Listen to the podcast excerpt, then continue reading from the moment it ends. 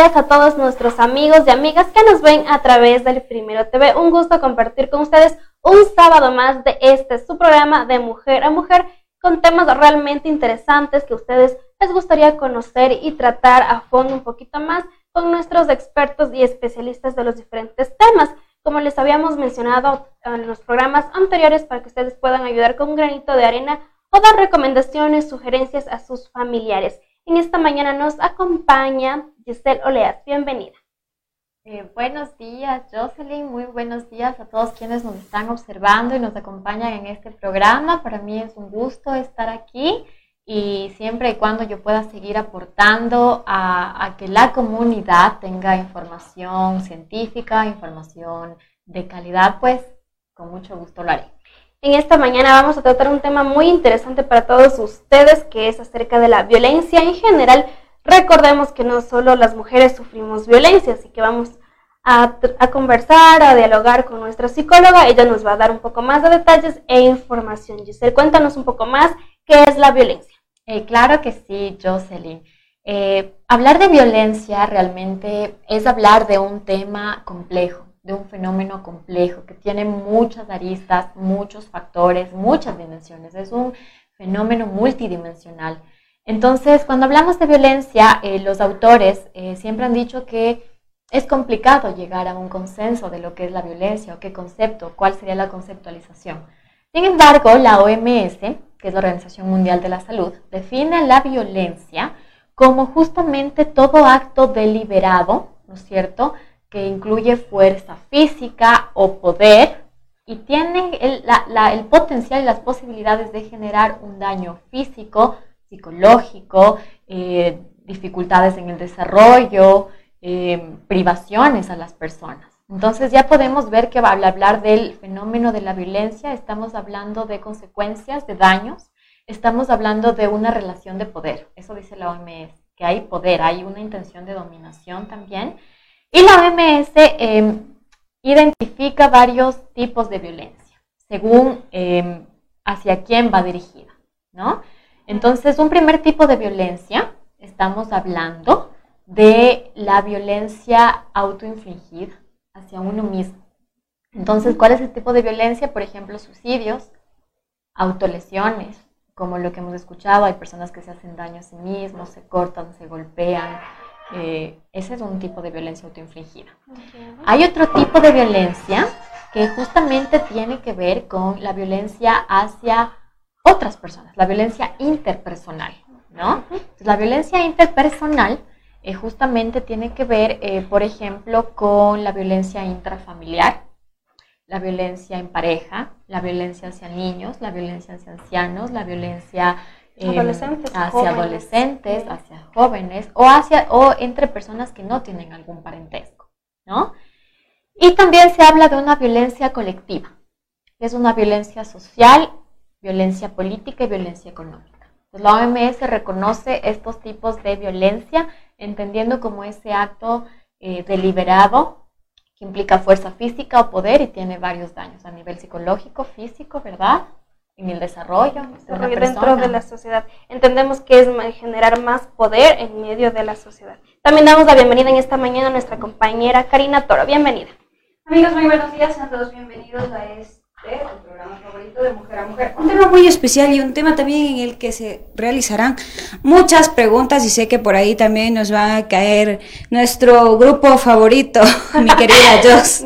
Así es, el grupo que se siente más vulnerable, que somos nosotras las mujeres. Realmente eh, en nuestro pensamiento cada quien tiene su ideología eh, de pensar también. Recordemos que las mujeres no son los, son ellas las que sufren violencia, como nos decía nuestra psicóloga Giselle que también sufre violencia todas las personas, niños, niñas, adolescentes, adultos mayores, personas con discapacidad y como ella nos, eh, nos los diferentes tipos de violencia. Giselle, ¿por qué se genera la violencia? Muy bien. Eh, cuando hablamos de causas de violencia, no podemos hablar de una sola causa. Los autores dicen, y la perspectiva que en narrativa tenemos en el equipo colaborativo de psicólogos donde trabajo, es que la violencia es un fenómeno complejo que tiene muchos factores. Y entonces los factores pueden ser biológicos, psicológicos, sociales, históricos, culturales económicos también. Y entonces imagínense, es un, es un fenómeno complejo y lo que sí se ha llegado a determinar es que es un fenómeno relacional. Es decir, para estudiar la violencia ya no solo se estudia, a ver, qué características tiene de pronto la persona que ejerce violencia, qué características tiene la persona que recibe violencia, sino qué pasa en esa relación. ¿Cómo es que esa dinámica se mantiene? Ya sea violencia intrafamiliar, de pareja, hacia la mujer, hacia el círculo en el que crece. exactamente, la dinámica, la dinámica relacional. ¿ya? Entonces, la, violencia es un fenómeno de interacción, se sostiene en una dinámica. ¿Bien? Y entonces imaginémonos si el ser humano, ¿no es cierto?, se ha desarrollado a lo largo del tiempo, vivimos en una, venimos de una historia violenta. ¿Verdad? Venimos de una historia de guerra, venimos de una historia violenta, en donde ha habido mucha violencia. Imagínense ustedes que ya a comienzos del siglo XX se desarrollaron los actos más violentos que pusieron incluso en peligro la existencia y sobrevivencia humana. La Primera Guerra Mundial, la Segunda Guerra Mundial, eh, las dictaduras en América Latina, los genocidios que se dieron, lo que actualmente está pasando en Siria también, ¿verdad? Entonces, realmente la violencia es parte de nuestra historia como humanidad, ¿no? Y entonces es un fenómeno complejo que tiene muchas aristas y es importante que eso nos quede muy claro, porque a veces sí podemos caer en el error de, reducir eh, la, comprensión de la violencia a características de víctima, características de victimario, cuando es un fenómeno más complejo que se da en distintos sistemas en los distintos sistemas, ¿no es cierto? Primero a nivel personal, luego puede darse a nivel familiar, a nivel de sociedad, comunitario y luego ya a nivel cultural también. Entonces es un aspecto muy complejo. ¿Existe algún tipo de comportamiento común para que se genere este tipo de violencia en las personas que se sienten, eh, no sé, con estos aires de superioridad, de poder, como mencionaba Giselle? Entonces, ¿existe algún tipo de comportamiento común de las diferentes personas que sienten ese, ese símbolo de superioridad, más que todo generan violencia en gritos, en insultos también puede ser. claro, entiendo. Entonces tu pregunta se refiere a que a cómo identificar o cómo esa parte no, no, claro, cómo podemos identificar a las personas que son los que violentan a las demás personas en el círculo social. Ya, entiendo. Em, como te decía, es muy importante comprender que la violencia es un fenómeno complejo, que lo podemos entender no solo a nivel individual, sino a nivel de todos los sistemas sociales que existen, a nivel personal, familiar, comunitario, social, ¿verdad? Entonces, cuando hablamos de violencia, eh, ya los estudios dicen que más allá de pronto de centrarnos, ¿no es cierto?, en las características de un comportamiento específico, es muy importante centrarnos en la interacción. Entonces, yo quisiera ponerles como un ejemplo de cómo es que se puede dar este fenómeno, ¿ya? Entonces, por ejemplo, vamos a centrarnos en el sistema más inmediato, ¿verdad? Que es el sistema familiar. Sí. Cuando hablamos del sistema familiar, estamos hablando de ese sistema donde las personas desde que nacemos, ¿verdad? Nacemos las personas, empezamos a aprender cómo ser en el mundo. La familia nos enseña eh, cómo ser en el mundo, cómo relacionarnos con los demás, ¿verdad? Nos enseña cómo cómo resolver dificultades, nos enseña cómo resolver diferencias, ¿verdad? Entonces la familia cumple justamente todo este esta función socializadora. Es decir, la familia en la interacción, en la interacción le están enseñando a ese niño, a ese niño, a ese adolescente, les está enseñando cómo comportarse consigo mismo y con los demás, cómo verse a sí mismo y a los demás, ¿verdad? Y entonces, claro, eh, dentro de la familia, cada familia tiene su propio sistema de valores, tiene sus propias creencias, tiene sus propias reglas de interacción, tiene sus, propias, sus propios límites, que ya les voy a explicar todo esto, ¿verdad? Y entonces, ¿qué pasa? Que para que la violencia se genere en un entorno, en una relación, ¿no es cierto? Puede ser relación padre-hijo, puede ser relación pareja, puede ser relación esposo-esposa, ¿no es cierto? Puede ser relación de hermanos, puede ser relación eh, en general, diferentes relaciones al, interior de la familia, ¿verdad? Entonces, para que, una, para que existan conductas o comportamientos eh, violentos, ¿no es cierto? O, para que exista violencia, dentro de esa familia o dentro de ese entorno hay un límite que dice una forma de resolver las diferencias o tú y yo nos podemos relacionar a través de la violencia, ¿ya? Y entonces, para que esto nos quede un poquito más claro, yo les quiero contar que dentro de las familias, las familias en su forma de interactuar eh, van construyendo límites. Los límites son esos, aquellos que dicen eh, qué está permitido en esta familia y Mm. qué no está permitido en esta familia. Pero por supuesto, esta construcción en las familias se da como a manera de ensayo y error. No es que las familias se sientan a dialogar, ¿no? Y Sí. dicen, bueno, ¿qué está permitido en esta familia y qué no? Claro. Sino que los límites se construyen a manera de ensayo y error. Y como nos vamos relacionando, se van dando ciertos comportamientos que al ser repetitivos dicen, ah, en esta familia está permitido esto.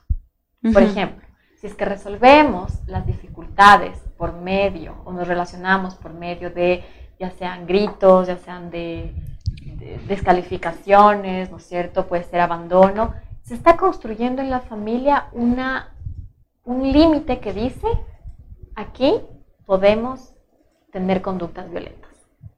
¿Ya? Y entonces ahí es cuando yo les quiero contar que justamente la violencia es un fenómeno relacional que no podemos solamente explicarlo desde un tipo de comportamiento de una persona, sino que es un se da en interacción. Exactamente. Y entonces, cuando en las familias, ¿no es cierto? Eh, cuando en las familias eh, se, se da la violencia y es repetitiva, ya se empieza a construir un patrón. Y es porque un límite que se está construyendo en la familia es que aquí puede haber maltrato. Y nos relacionamos por medio del maltrato. Y ese patrón se comienza a ser repetitivo. Ah, ya. Por eso es que a veces nos dicen, tú puedes cortar el patrón con tus hijos, el que tal vez nos vinieron dando nuestros padres. Exactamente, Ah, genial ya. observación. Por eso es que nos dicen, eh, la dinámica del maltrato puede justamente cortarse, puede modificarse a partir de, de un trabajo, muchas veces implica un trabajo terapéutico. Sí. Y claro, Son muchos factores, por ejemplo, en el caso de una familia, los, el papá es alcohólico y la mamá es muy sumisa, se deja manipular, muy vulnerable, es susceptible a las situaciones. Y entonces a- es ahí cuando los niños crecen en diferente pensamiento y vuelven a repetir lo mismo. Claro, esto que ustedes están diciendo es clave y justamente cuando ustedes me habían invitado a abordar el tema de la violencia, yo decía, tenemos que abordarlo de una manera que les permita a las personas comprenderlo de forma integral y también Sí. tomar conciencia de este fenómeno. Y es lo que ¿No? hablábamos también con dos eh, días anteriores, antes de que usted venga, y lo cual quiero agradecer también, de que se pueda hablar de la violencia en general. No solo de lo que es la violencia contra la mujer, porque yo sé, y de hecho esta semana también se ha hablado muchísimo de eso, y existían lo que son imágenes, lo que son campañas, lo que son charlas, pero de la violencia contra la mujer y las frases, ¿no? De ni una menos, yo me uno, pero nunca nos ponemos a pensar también en la violencia en general, la violencia con la que criamos a los niños y el hecho también de ser madres y salir a gritar que ni una menos, no sé qué, o sea, no se puede pedir paz con la una mano mientras que el, detrás tengo el palo, ¿verdad? Exactamente, Y genial. eso es lo que yo siempre he dicho. Sí, no, me parece, Siempre he dicho. me parecen observaciones muy inteligentes porque, claro, eh, en nuestra sociedad decimos, bueno, tenemos que educar para la paz, queremos paz, queremos que ya no haya violencia, pero bueno, ¿cómo estamos educando? ¿Cómo están las relaciones a nivel familiar? Eh, y ahí yo les quería contar justamente, y es un tema en el que en narrativa nos enfocamos mucho cuando hablamos de la violencia, porque sabemos que, eh, imagínense, lo que un niño recibe desde pequeño es lo que va a dar a otros contextos. Sí. Entonces nosotros decimos, la crianza realmente es un acto político. Es un acto político. Imagínense ustedes que la familia tiene la función de que ese niño desde que nace enseñarle cómo ser en el mundo, cómo relacionarse con los demás, ¿verdad? Y tiene una función también protectora y tiene una función de potencializar a ese niño y ayudarle a desarrollarse. Cuando en la familia esta función falla por diversos motivos, esta función protectora de ayudarle a ese niño a desarrollarse, pueden emerger fenómenos, fenómenos como violencia, fenómenos como consumo de sustancias, que también eh, yo se decía aquí, eso también está muy relacionado Sí. a la violencia con el consumo de sustancias, ¿no? Y entonces, claro, ya cuando hablamos desde una perspectiva más, eh, más familiar, desde, el- desde la parte de la violencia intrafamiliar, ¿verdad? Hay diversos autores que han estudiado justamente la, la violencia, cómo es que se da, de dónde es que radica, cómo es que este fenómeno ¿Desde emerge, dónde? desde dónde, exactamente. Y ahí yo quería contarles de un tema eh, fundamental, ¿ya? Y claro, este tema se llama, o sea, este tema se refiere al amor, pero no el amor que nosotros vemos de pronto en las novelas, sino que, vemos en las películas, exactamente, sino al amor desde una perspectiva antropológica, al amor desde una perspectiva psicológica. Hay un autor con el que en narrativa trabajamos mucho, que se llama Juan Luis Linares, y él habla del abuso, del maltrato, de la violencia, y entonces él dice que los seres humanos para construirnos con bienestar psicológico. Y bienestar psicológico significa que primero me relaciono bien conmigo mismo para poder relacionarme bien con los demás. Es como el primero me amo yo para amar a los demás. Exactamente. Exactamente. Hay ocasiones también en las que yo he escuchado que dicen, nadie me conoce mejor que yo mismo, ¿verdad? Y yo, por ejemplo, también sé decir, yo, yo me conozco y yo sé cómo voy a reaccionar, yo por eso prefiero no ir allá no estar ahí no compartir con esa persona, porque me conozco. Eso es muy cierto también, ¿verdad? estos, ejemplos de, que nos conocemos a nosotros mismos, ¿no? Y esa es una tarea que, nos, que tenemos para toda la vida. Sí. no terminamos de conocernos y construirnos más que todo. ¿Quién quiero llegar a ser, verdad? Eso. Exactamente. Entonces, como les comentaba, este autor, Juan Luis Linares, habla justamente de que eh, eh, lo que hay detrás del maltrato, ¿no es cierto? Lo que hay detrás de una conducta maltratante es un ser humano que no se siente amado. Sí. Y que al no sentirse amado, ¿no es cierto? Tampoco puede dar amor. Y lo que, lo que más le interesa a este ser humano de pronto es dominar, tener poder sobre el otro, pero no amar. Y entonces este autor dice, la mayor causa, una de las grandes causas para la existencia del maltrato o violencia, es que ha habido interferencias en, el amor para amar. Y entonces un ser humano ejerce maltrato cuando no se siente amado. Y eh, este autor que es genial porque él ha hecho un montón de procesos terapéuticos con familias en situación de violencia, habla de que si las personas no recibimos una nutrición emocional adecuada, podemos devolver malos tratos a los demás. ¿Ya? Sí. Y entonces Claro, ahí entra un tema eh, muy importante también que yo quería compartir con ustedes y es que, bueno, pero ¿a qué llamamos maltrato? ¿Cómo podemos reconocerlo? ¿Cómo podemos reconocer la violencia? Ustedes saben que de pronto hay aspectos que son como más reconocidos, porque de pronto hay violencias como más evidentes, se podría decir, ah, ¿verdad? Más evidentes como la violencia física, por ejemplo. Eh, sí. Esa es la más evidente, la que nosotros vemos y reconocemos más fácilmente como golpes, ¿cierto? La, todo lo que implica daño físico. Pero también hay otros tipos de violencia que de pronto están menos visibilizados y no son menos dañinos. De hecho, puedes tener un potencial de daño muy grande. E, eso es, eso es lo que yo también iba a decir. Eh, los, la violencia psicológica es la que más daño nos hace, más que la, que la física. Porque yo he escuchado también muchas veces en las que me han dicho y a personas con las que he conversado, se han acercado a veces por cualquier cosa. Y dicen, el golpe a mí me pasa. A mí me pasó la vez que él vino, me pegó, me pasó. Pero ¿y todo lo que me dijo qué? Yo hasta ahora llevo todo lo que él me dijo, las veces en las que en el piso me insultaba, me decía esto. O sea, eh, pienso que las palabras es lo que más se lleva, ¿verdad? Ese, ese, esa violencia y ese daño es lo que se va a llevar toda la vida. Y también depende de cada persona, porque pensemos también que el maltrato físico ya incluye un daño psicológico en sí.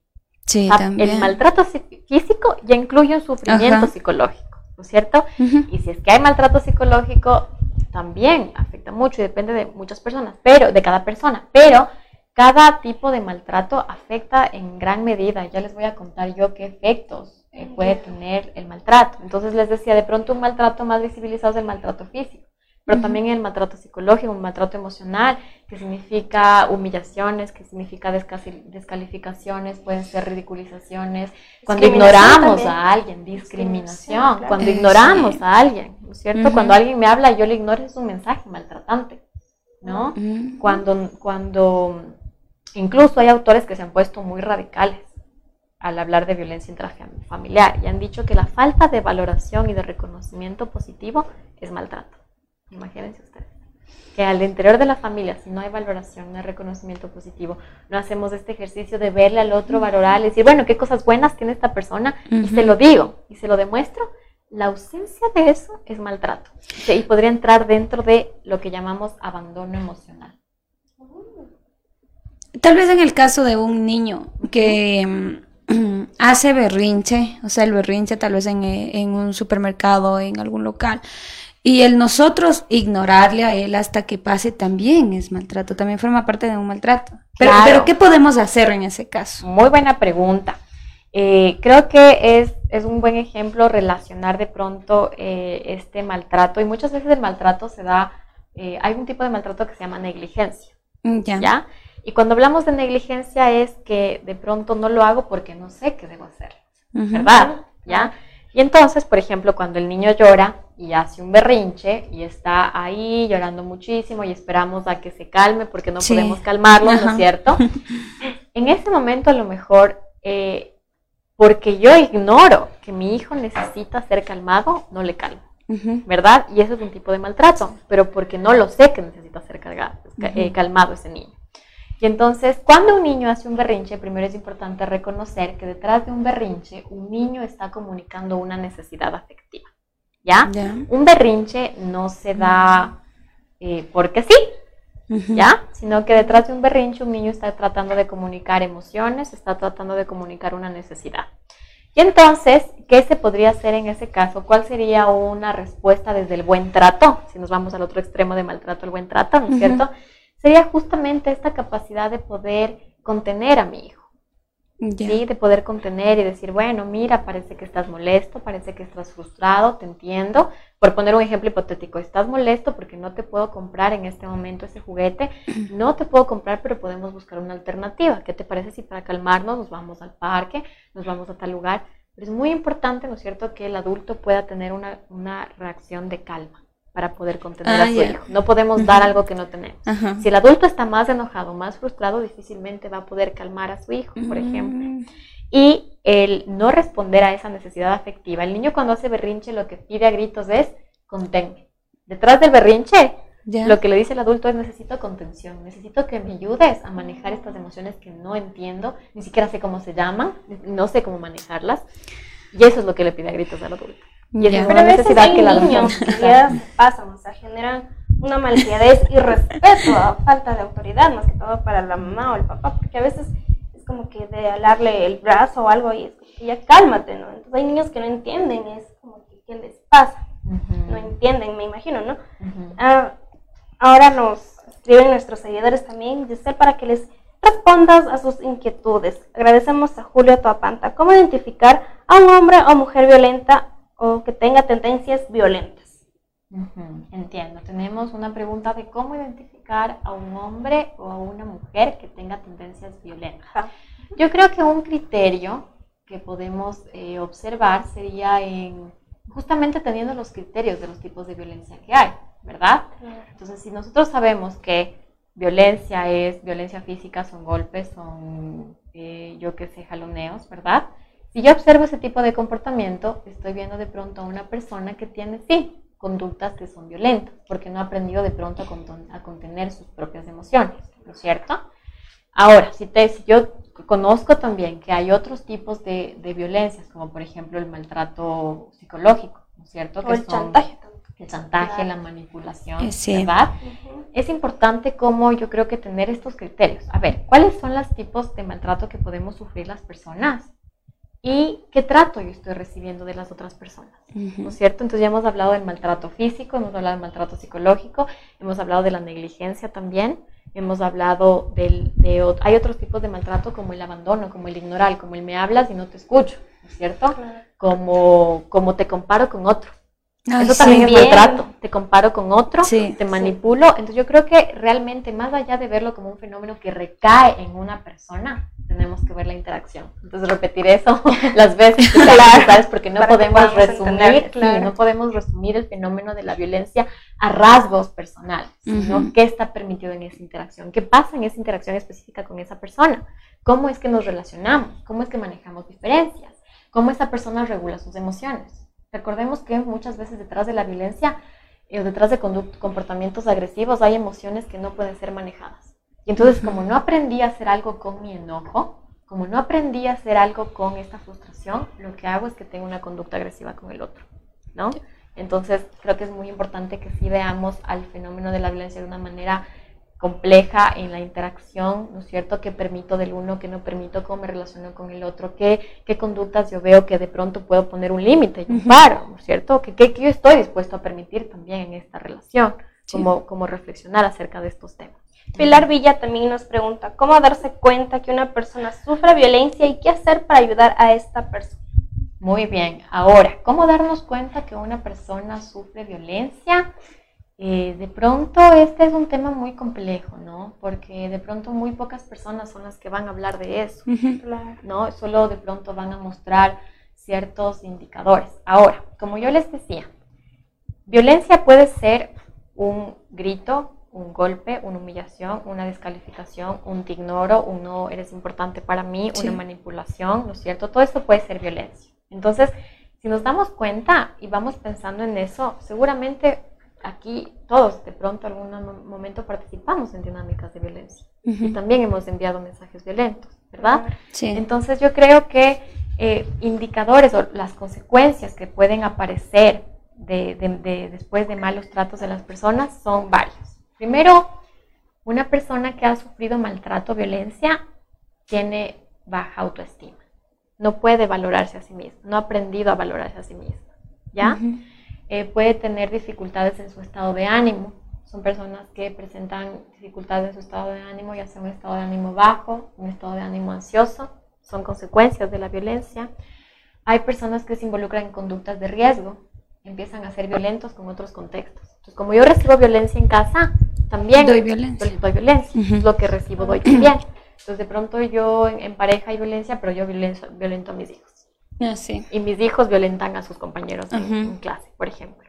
Conductas de riesgo también son beber, eh, consumir sustancias, por ejemplo, alcohol, consumir otras drogas, son también conductas de riesgo, autolesiones. Entonces, todas estas son las consecuencias. Otras consecuencias del maltrato pueden incluso ser también un estrés crónico, personas que viven con un estrés crónico, niños que viven con un estrés crónico, eh, con una alerta, así como a qué rato me cae el golpe, por, hay autores que dicen eso, viven como una alerta y si alguien ya medio se levanta es como, ¿será que me va a pegar? ¿Qué pasará?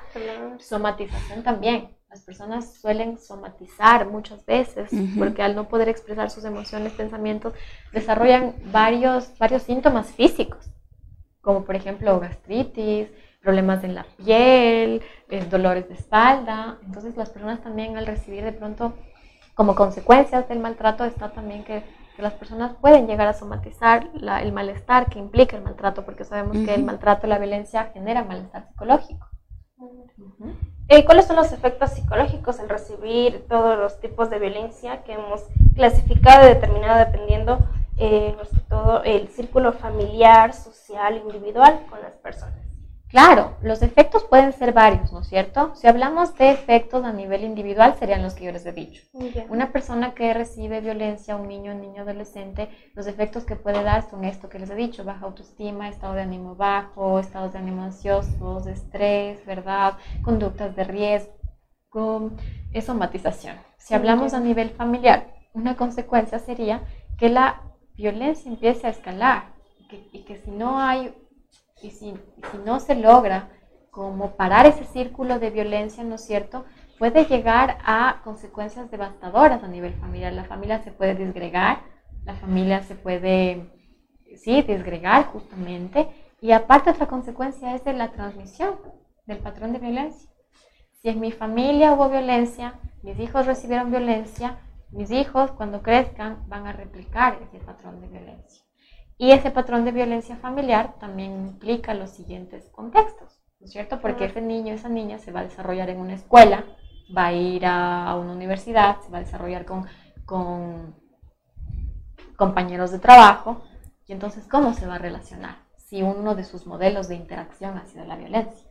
¿Verdad? Entonces podemos ver que los, las consecuencias son a distintos niveles y que la familia tiene un papel fundamental en la erradicación, prevención y, acción frente a la violencia. Javier Romero nos pregunta, ¿una forma de violencia puede ser que los adultos tomen alcohol o fumen frente a los niños dando ese mal ejemplo? Sí, por supuesto.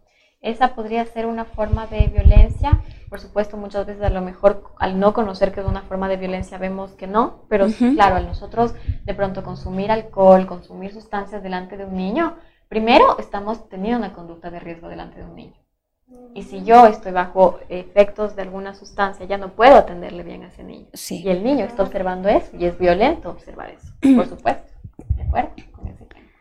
Lo que yo iba a eh, bueno, preguntar también es que para generar la violencia o crear violencia depende mucho también de lo que nos alimentamos. Y es decir, de lo que vemos, de lo que escuchamos, de lo que leemos. También eso genera, o sea, forma parte de la violencia, ¿verdad? O sea, como para nosotros ser violentos. Claro. Pensemos que el ser humano es una construcción y nos construimos desde que nacemos con los mensajes que recibimos de nuestro entorno. Entonces, claro que yo me empiezo a construir, ¿no es cierto?, con lo que escucho, con cómo me tratan, con cómo se tratan mamá y papá, con lo que veo en los medios de comunicación, con lo que transmiten los medios de comunicación, con lo que leo en el periódico. A veces leemos el periódico y hay, lo que más hay, hay noticias violentas de violencia, ¿verdad? Entonces, claro que los seres humanos estamos, nos construimos con base a esos mensajes.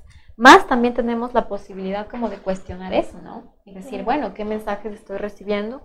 ¿Con qué mensajes sí me quiero construir y quiero construir mi forma de ver la vida y de interactuar con los demás? ¿Y con qué mensajes no? ¿A qué mensajes necesito yo filtrar? Eso hablando cuando ya somos adultos, ¿verdad?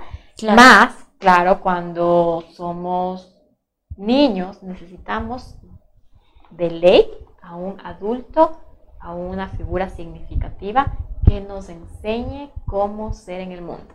Por ejemplo, tomando el ejemplo que decía Jocelyn, ¿no es cierto? Dice, a veces los niños no, no, no terminan de calmarse. Y es porque si la mamá le transmite enojo, ese niño no va a lograr regularse nunca. La mamá necesita una postura de calma para corregir a su hijo o el papá. Y entonces los niños responden a lo que el adulto les da. Si yo le ah, doy una conducta maltratante y le digo ya cálmate, ¿no es cierto? Y, y, mi hijo me ve enojado, mi hijo no va a responder mágicamente con paz y con calma, sino que va a responder más enojado. Más enojado. Entonces, esa, es la, esa, es la, dinámica, la interacción. Sí, esa es la dinámica, esa es la interacción. A veces les pedimos a los niños cosas que los adultos no les damos. Es y eso es, está en la incoherencia. No quiero que mi hijo se porte bien, pero yo le grito, pero yo le pego, pero yo le descalifico, pero yo quiero que él se porte bien. ¿No? Entonces, hasta ahí son las incoherencias que encontramos a veces. Pero también los padres de familia, más que todo, les dejan con los tíos, los primos a cargo de ellos. Entonces es ahí los, los problemas que surgen, ¿no? Ya que les dejan ver, eh, por ejemplo, la Rosa de Guadalupe es un problema realmente un poco complejo de entender también, porque ellos siguen patrones de conducta y lo que ven en esos programas repiten y hacen lo mismo en casa.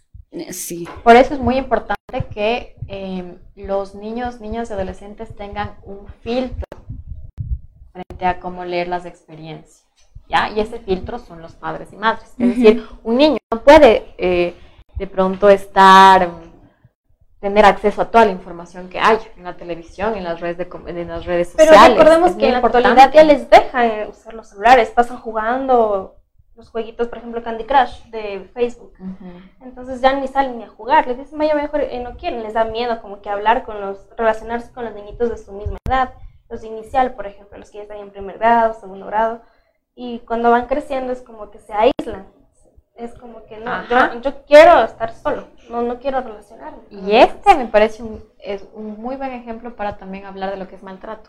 Cuando yo le dejo a mi hijo que tenga la pantalla y pase en la pantalla horas y horas y horas y horas y no tengo un modelo real de relacionamiento que puede ser mi mamá, que puede ser mi papá, donde yo aprendo a interactuar y solo interactúo con una pantalla, eso es abandono.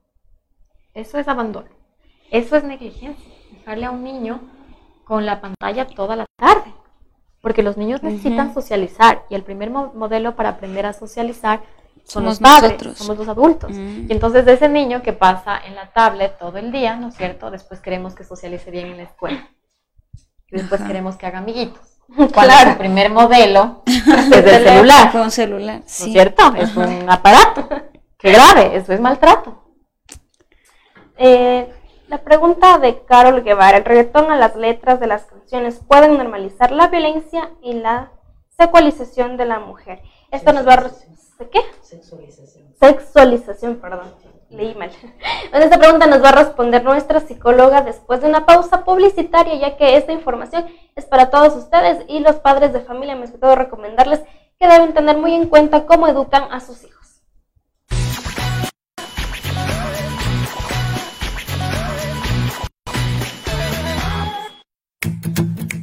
Un emprendedor es un visionario que construye un negocio en base a una idea original. Conozca los proyectos de personas que luchan cada día para ser mejores. En mi primer emprendimiento, los sábados, a las dos y media a través del Primero TV.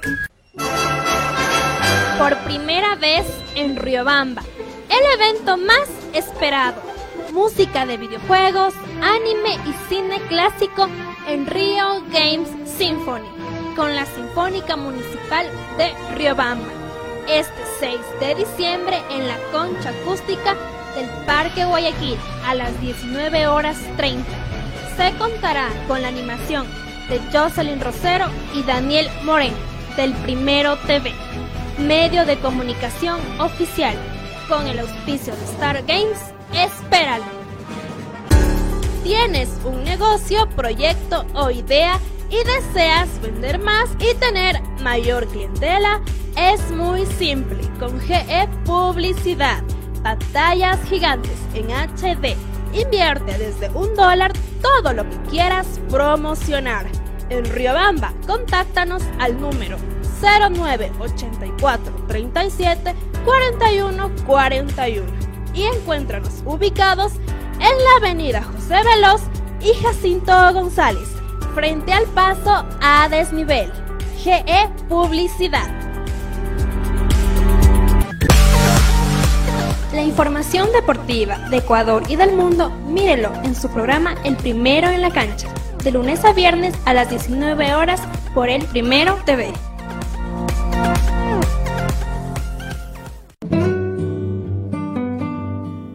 El Hotel te espera en el centro de Riobamba. Combinamos una casona colonial de principios de siglo con un nuevo edificio, lleno de todas las comodidades para el huésped moderno. Habitaciones desde 10 dólares, baño privado, televisión por cable, internet de alta velocidad, cafetería, restaurante y amplio parqueadero son algunas de las características que nos convierten en tu hotel preferido porque aquí no eres un huésped, eres parte de la familia. Roma Hotel, tu hotel en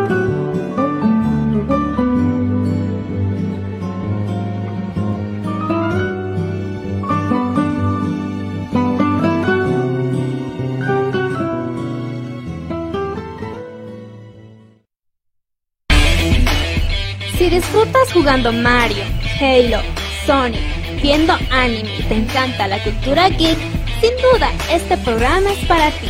Retromaniacos, todos los sábados a las 11 de la mañana a través del Primero TV.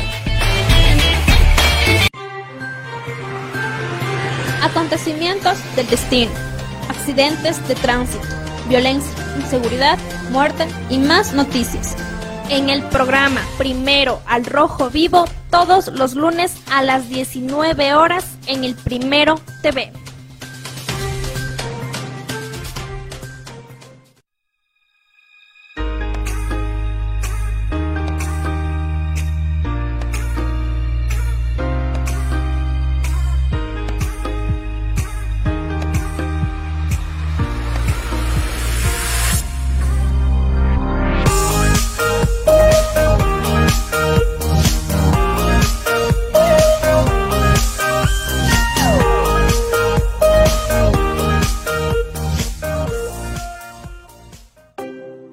Taza de café caliente, una tarde lluviosa y el aroma de los manjares ecuatorianos combinan tertulia, historia y colores de la ciudad. Aquí tu vida adquiere magia. Rommel Café, Olmedo 2722 y Pichincha. Riobamba, Ecuador. A Mario, Sonic y la época dorada de Nintendo o Sega? ¿Escuchas K-pop o miras anime? Todo esto lo tendrás en Rio Games Party, el evento geek más grande de Riobamba. Habrá concursos de K-pop, cosplay, soft combat, torneos de videojuegos y consolas retroconectadas para recordar nuestra infancia. No te lo pierdas. 7 y 8 de diciembre en las instalaciones de la unidad educativa Pedro Vicente Maldonado Centro te esperamos.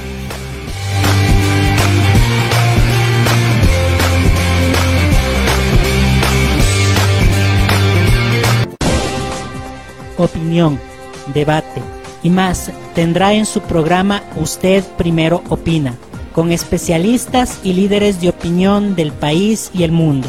No se lo pierda, de lunes a viernes a las 19 horas 30 a través del Primero TV. Sucesos inexplicables, hechos reales que te helarán la sangre, información que no te dejará dormir. No te pierdas los miércoles de misterio a las 20 horas, solo por el Primero TV. Notas virales, lo más destacado del internet, memes que te darán risa en Yo Primero TV. Todos los jueves a las 18 horas por el Primero TV.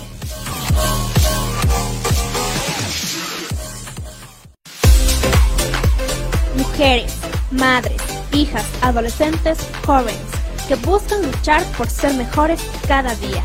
Este programa es para ustedes, de mujer a mujer, todos los sábados a las 10 de la mañana por el Primero TV.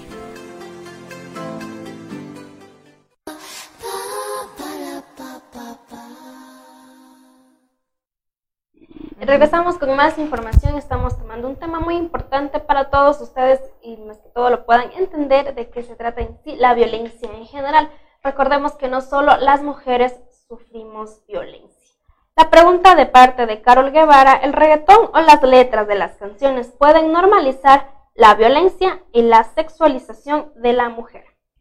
Em, creo que es una pregunta interesante porque, claro, los mensajes que eh, a los que estamos expuestos los seres humanos, ya sea por medios de comunicación, letras de canciones, eh, televisión, periódico, pueden influir y como alimentar, ¿no es cierto?, el, la normalización de la violencia, ya sea a cualquier eh, grupo de personas. En el caso del reggaetón, se puede normalizar más de pronto esta violencia y sexualización en las mujeres, porque es lo que más se describe, ¿verdad? Puede, claro que puede tener una influencia en cómo, pero esta influencia lo que alimenta es la normalización. No podemos decir que es lo único que, que- que- que normalizaría, pero sí puede tener una influencia, más si las personas que lo escuchan no lo escuchan con un criterio ya formado, ¿ya? Entonces sí es muy importante que las personas vayan como construyendo un criterio que sean los padres y madres de familia quienes acompañen a los chicos, chicas, adolescentes a construir este criterio para filtrar la información que reciben, ya sea en letras de canciones, en Facebook, en redes sociales, en, pel- en películas, en series. Es muy importante eso.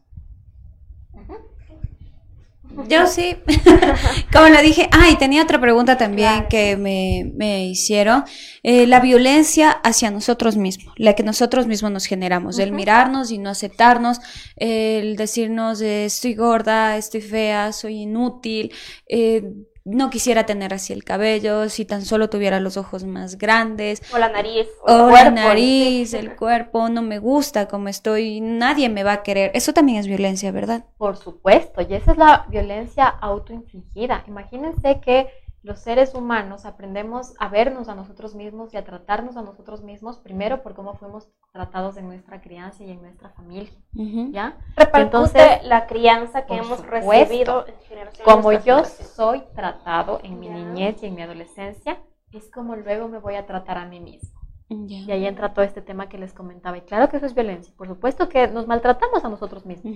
Y eso lo aprendemos a veces en nuestro proceso de socialización.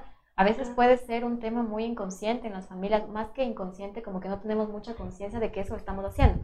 Pero cuando yo digo a mi hija, digo, ay, pero mi hijita, mm, no te queda tan bien eso, mejor ponte otra cosa. Ya le estoy dando un mensaje con el cual ese niño se está construyendo. o, les di, o por ejemplo digo, "Mm, pero mira, es que esa niña tiene la, yo que sé, el cabello así, ella sí se peina y tú no te peinas. O tú sí. Son La comparación también. son micro- sí, son micro mensajes que te construyen. Y luego tú eres más grande y dices, ah, si tan solo tuviera como ella. Si tan solo Sí. fuera como ella. Y sí, miren que eso es violencia. Por eso me ha encantado que ustedes lo aborden de una manera integral, más profunda. Claro. general. Esto es violencia, General, como a mí claro. me tratan, y a veces son mensajes que sin querer, y eso es algo que digo mucho en las charlas, que yo trabajo mucho con padres de familia, para promover el buen trato. Sí, qué bueno. ¿Sí? Trabajo, Claro. trabajo mucho con padres bueno de familia para padres- promover el buen trato, porque entendemos que el buen trato permite a las personas desarrollarse con bienestar psicológico. Y muchos padres solo creen que el maltrato es pegar. Claro, Cuando el maltrato es comparar, el maltrato es falta de amor, el maltrato es falta de atención, el maltrato es dejarle a mi hijo con el celular siete horas, ¿no es cierto? Hay muchas formas de maltrato. Y eso que tú has dicho es, es fundamental. Sí. Porque los niños aprendemos luego cuando crecemos a tratarnos a nosotros mismos cómo Mal. fuimos tratados. Y muchas veces esos mensajes, yo creo que ningún papá y mamá tiene la intención de que un niño después, o sea, que se maltrate a sí mismo. Ujú. Sin embargo, tenemos esos mensajes que es importante revisar. Todos de alguna manera hemos violentado a otras personas. Todos. Sin darnos Sí, cuenta sin sin darnos saber, cuenta. claro. Darnos cuenta. Y la, y la invitación justamente que yo quería aprovechar, estando como en este espacio de comunicación, es que las personas podamos reflexionar de esto. La violencia es un fenómeno que ya sabemos que genera muchos daños a distintos niveles, a, ni- a nivel personal, a nivel familiar, a nivel social. Y sí creemos que es muy importante que las personas podamos primero reflexionar y decir, bueno, ¿cómo, cómo yo me estoy relacionando con el otro? ¿Cómo, es, ¿Cómo están nuestras interacciones a nivel familiar? ¿Cómo me relaciono con mi esposo, con mi esposa? ¿Estoy brindando buenos tratos? ¿Estoy relacionándome desde la violencia? ¿Estoy siendo violento? ¿No es Ujú. cierto? Y todos de alguna manera lo hemos sido alguna vez. Ahorita ya tomando en cuenta todo lo que es violencia o maltrato, ¿verdad? Todos alguna vez de pronto ignoramos o no quisimos responder o no vimos o descalificamos sin querer o comparamos sin querer, ¿no es cierto? O desvalorizamos. Sí. desvalorizamos.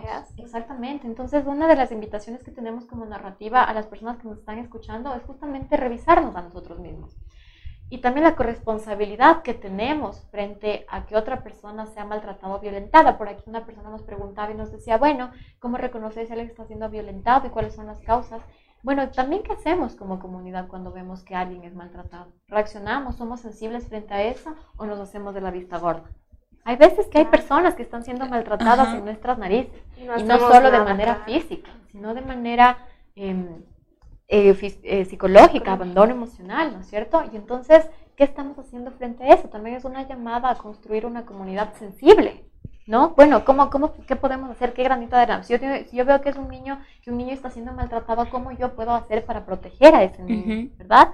Y entonces es como un llamado que tenemos en narrativa, como observarnos a nosotros mismos y si queremos una sociedad en donde queremos erradicar la violencia queremos una sociedad de paz, debemos empezar a educar para la paz. Mariana Velasco nos pregunta cómo se les puede ubicar para realizar diferentes consultas y mandamos saludos a Francisco Javier. Y claro, están hablando de ubicarnos en narrativa. Claro, narrativa y su consultorio para más información. Claro que sí, con mucho gusto. Narrativa es un equipo colaborativo de psicólogos que ya lleva trabajando aquí en Riobamba hace unos tres años aproximadamente. Si ustedes están interesados en acceder a nuestros servicios, nosotros ofrecemos charlas, talleres, capacitaciones, ofrecemos eh, conversatorios también para todos los eh, grupos de edad, tenemos procesos terapéuticos para niños, niñas, adolescentes, familias. A uno de los números que se pueden comunicar para acceder a nuestros servicios es al 098 39 21 39 7. Estamos en redes sociales, en Facebook como Narrativa Ecuador, en Instagram como Narrativa Ecuador. Nuestro mail es narrativaecuador.gmail.com Nuestra página web www.narrativaecuador.com Entonces esos son los medios por los que ustedes nos pueden contactar si requieren acceder a nuestros servicios. Atendemos previa cita. Cuando ustedes se comuniquen con nosotros, pues podemos darles la, la ubicación donde estamos ubicados y todos los demás detalles si ustedes requieren acceder a nuestros servicios que con mucho gusto lo hacemos. Eh, las recomendaciones a los padres de familia, más que todo que tengan en cuenta al momento de educar, con quienes les dejan a los hijos. Recordemos que cada persona tiene un patrón de, educación diferente, actitudes y comportamientos. Recordemos que los niños y, las, y los adolescentes aún están en formación para ser adultos. Exactamente. Eh, yo creo que las recomendaciones que les puedo dar a los padres, madres de familia que nos están escuchando, o a todas las personas en general, porque de pronto nos están viendo adolescentes, nos están viendo adultos, nos están viendo de todos los grupos de edad, ¿verdad? Es como regresar a vernos a nosotros mismos. Eh, nosotros hablamos mucho de que queremos paz, de, que la violencia, estamos como, sabemos que la violencia genera daños muy complejos a nivel individual, familiar, social, y creo que el primer llamado es mirarnos a nosotros mismos todos de alguna manera, eh, con intención o sin intención, hemos ejercido actos violentos que solo alimentan esa cadena. Entonces, yo creo que mi recomendación y mi llamado es a observarnos a nosotros mismos y entender que la violencia y, el, y ese cambio empieza por uno mismo. La cómo nos tratamos a nosotros. Genera más violencia. Exactamente, cómo nos tratamos a nosotros mismos, cómo me relaciono con mi esposo, con mi esposa, con mis hijos. Y recordad, sí, que la crianza es un acto político, es un acto político. Los, las personas, padres y madres que me están escuchando, yo soy una enamorada de la niñez y de la adolescencia, soy una enamorada de trabajar con padres. Eh, justamente me, me, especialicé en parentalidad, apego y desarrollo de la infancia, entonces por eso trabajo mucho con padres. Y uno de los mensajes que yo siempre les quiero transmitir a los padres es que no están solos en, el, en, el, en este reto de la crianza. O sea, la crianza es un es un camino que sabemos que así como puede tener muchos sentimientos muy lindos de satisfacción, de alegría, también hay muchos retos. Y muchos padres seguro estarán muchas veces en charlas me han dicho, bueno, pero es que si no le pego y no le grito a mi hijo, ¿cómo lo hago? Hay alternativas. Busquen ayuda. Hay alternativas. Para eso existimos profesionales que trabajamos, que vemos qué que, que necesita el ser humano para desarrollarse y lo que no necesita y lo que le impide desarrollarse son los el maltrato y las diferentes formas de maltrato. Entonces, no están solos en ese, en ese reto de la crianza. Eso sí, los profesionales de la salud mental, la psicología, nos formamos para también acompañar a los padres en ese reto. No están solos. Sabemos que es un camino que puede ser muy difícil, pero para eso también eh, hay espacios donde podemos buscar ayuda. Y si ustedes están observando que dentro de su familia de pronto hay estos patrones donde la violencia ocupa un papel muy protagónico, donde resolvemos dificultades por medio de la violencia o malos tratos, busquemos ayuda. Agradecemos a nuestra psicóloga Giselle Olas, quien en esta mañana nos ha dado mucha más información, detalles a profundidad de lo que es en sí la violencia. De mi parte, muchísimas gracias y quiero felicitar también el que usted nos haya podido apoyar e informar a nosotros y a todos nuestros seguidores sobre la violencia en general, a no tomarnos personal también algunas cosas que lo suben y fue muy bueno y muy importante abordar un tema general el cual abarca todo lo que es violencia física, psicológica y demás. Mi felicitación para usted, muchísimas gracias, una información muy buena, muy eficiente también. Muchas gracias, eh, muchas gracias por, por, la invitación también y aquí estamos con gusto para seguir compartiendo información. Eh, mientras más personas sepamos acerca de estas cosas, mejor. Gracias Giselle por tu presencia y gracias también a nuestros seguidores quienes nos han dado sus inquietudes y preguntas que lo hicieron en este programa de Mujer a Mujer a través del Primero TV. Conmigo será hasta una próxima oportunidad y encuentro en los demás programas como usted primero opina. Mi nombre Jocelyn Rosero. Hasta la próxima.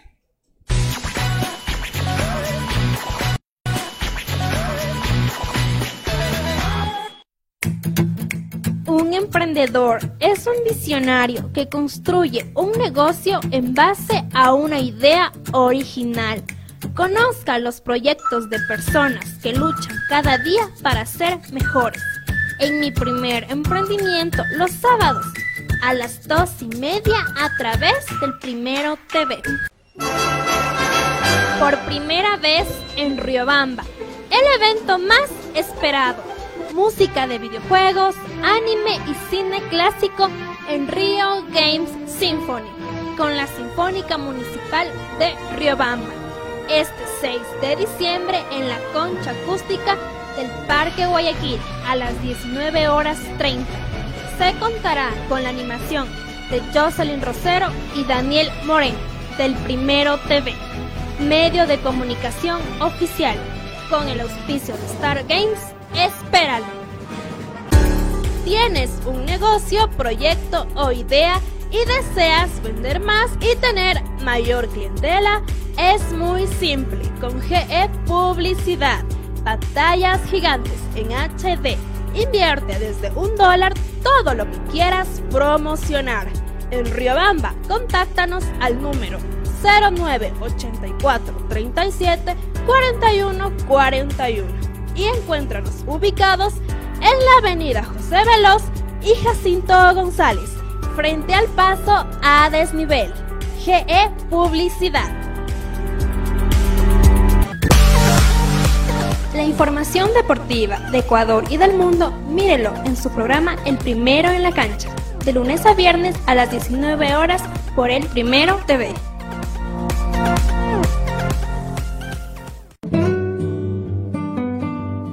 Rommel Hotel te espera en el centro de Riobamba.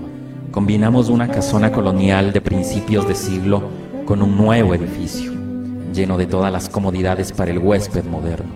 Habitaciones desde 10 dólares, baño privado, televisión por cable, internet de alta velocidad, cafetería, restaurante y amplio parqueadero son algunas de las características que nos convierten en tu hotel preferido. Porque aquí no eres un huésped, eres parte de la familia. Rommel Hotel, tu hotel en.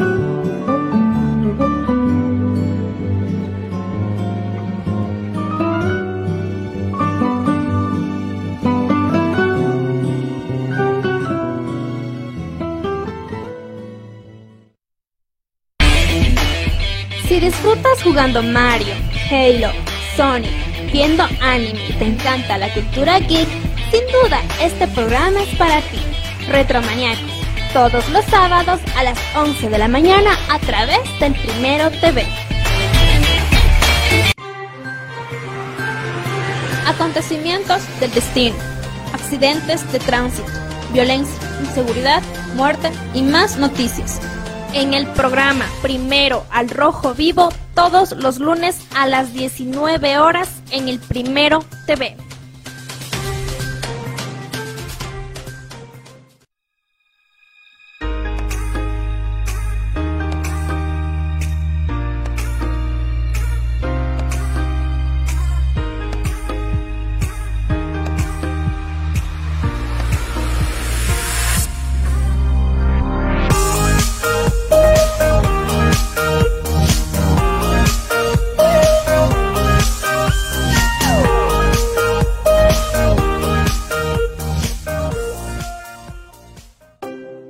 Taza de café caliente, una tarde lluviosa y el aroma de los manjares ecuatorianos combinan tertulia, historia y colores de la ciudad.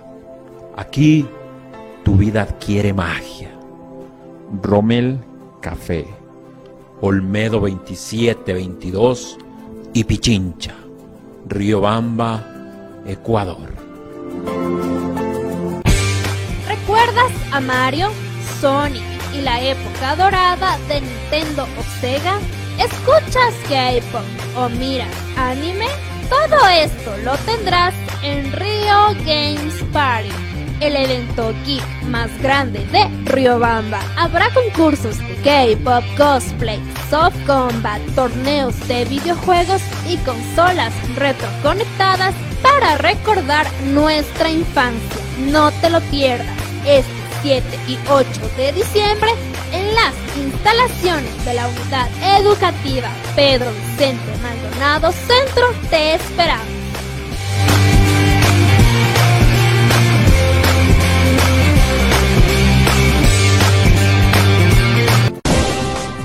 opinión, debate y más tendrá en su programa Usted Primero Opina, con especialistas y líderes de opinión del país y el mundo.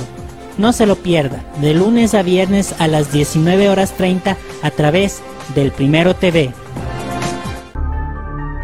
Sucesos inexplicables, hechos reales que te helarán la sangre, información que no te dejará dormir. No te pierdas los miércoles de misterio a las 20 horas, solo por el Primero TV. Virales, lo más destacado del internet, memes que te darán risa en Yo Primero TV. Todos los jueves a las 18 horas por el Primero TV.